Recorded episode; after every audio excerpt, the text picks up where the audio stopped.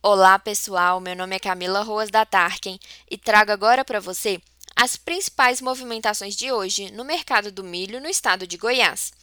Mais um dia fechando com poucas negociações no estado. Com o início da colheita da soja, muitos produtores que têm frota estão ficando indisponíveis para fazer o frete, pois o foco está na colheita.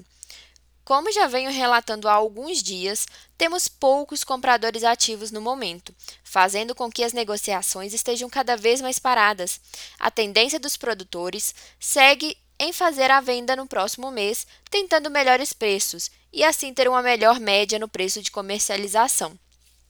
No sudoeste goiano, em Rio Verde, temos visto preço em torno de 87 reais, e na região central, já na cidade de Anápolis, temos visto valores em torno de 88 reais.